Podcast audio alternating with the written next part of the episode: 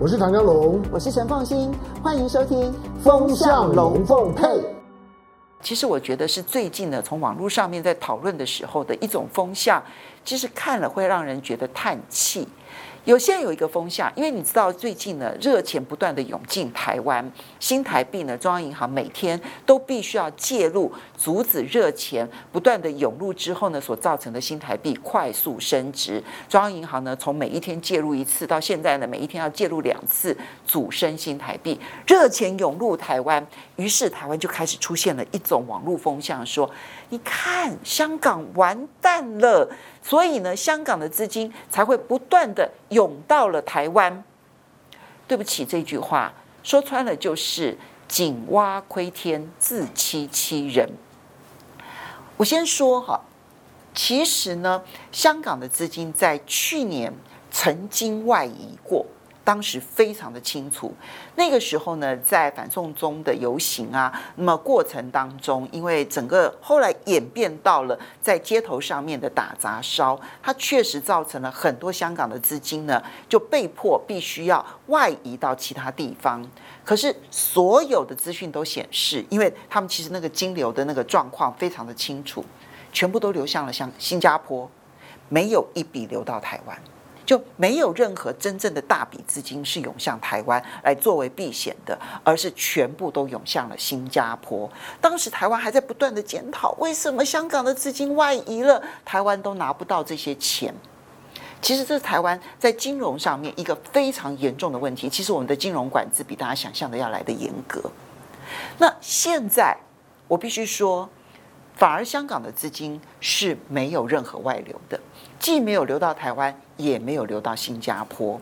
那你说台湾的热钱哪里来的？台湾的热钱是全全美国的资金正在快速的流向亚洲，不是只有流向台湾，它也流向香港，它也流向中国大陆。所以你看到说人民币最近也升值，升值很快速的又升破了七的关卡，所以新台币也升值。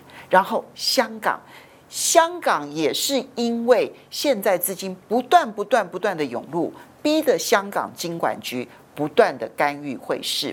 好，香港的外汇制度跟台湾的外汇制度是不一样的。我们其实呢，在外汇市场上，我们都号称叫做自由的，完全看市场来决定。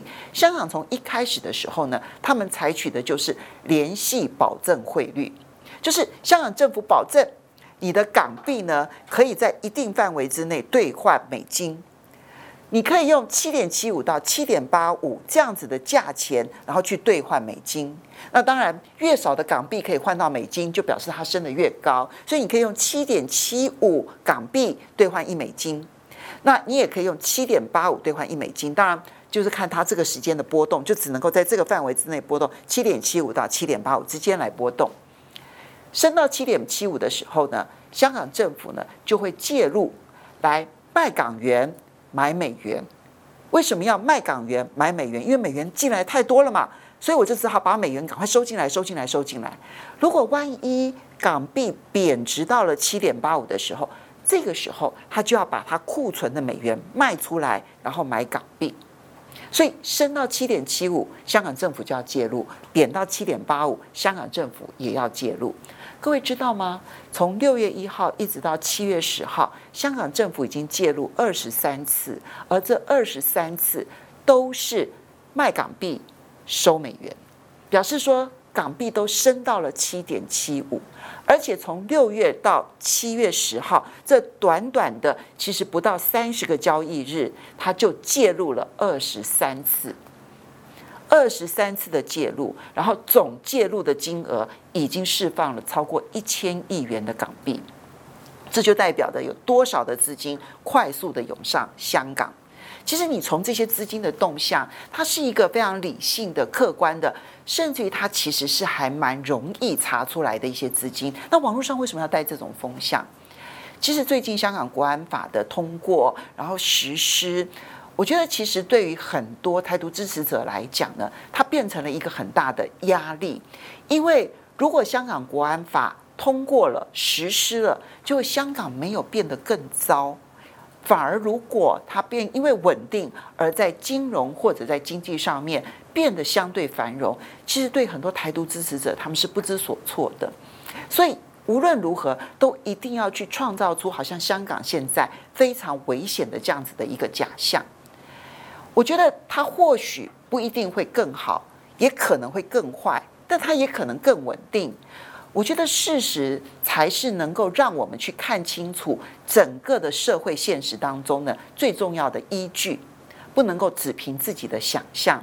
所以像网络上这一种台湾热钱涌进来了，全部通通都是香港来的这一种风向，其实只能够说明了一件事情：第一个就是对于国际真实的情势根本不愿意认真的去面对它，蒙上眼睛。就以为全世界可以跟着你的心在转，不，我们要面对现实。面对现实之后，我们可能更清楚国际现实是一个什么样子的面貌了。